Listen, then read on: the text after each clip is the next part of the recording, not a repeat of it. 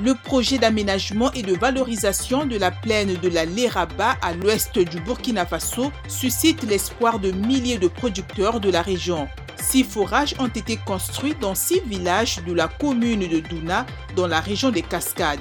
Démarré en 2020, le projet sera exécuté jusqu'en 2024 pour bénéficier à plus de 60 000 personnes avec environ 32 millions de dollars de la BAD et de 8,64 millions de dollars du programme FIDA. Compala a informé la société énergétique Oumeme Limited, qui détient le monopole de la distribution d'électricité en Ouganda, que sa licence ne sera pas renouvelée après son expiration en mars 2025 la société Oumeme a obtenu une concession de 20 ans pour la distribution d'électricité en tant que monopole en 2005.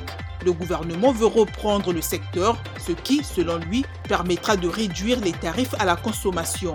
Pour terminer, en Afrique du Sud, l'exportateur de charbon thermique Tungela Resources s'attend à ce que ses bénéfices annuels doublent.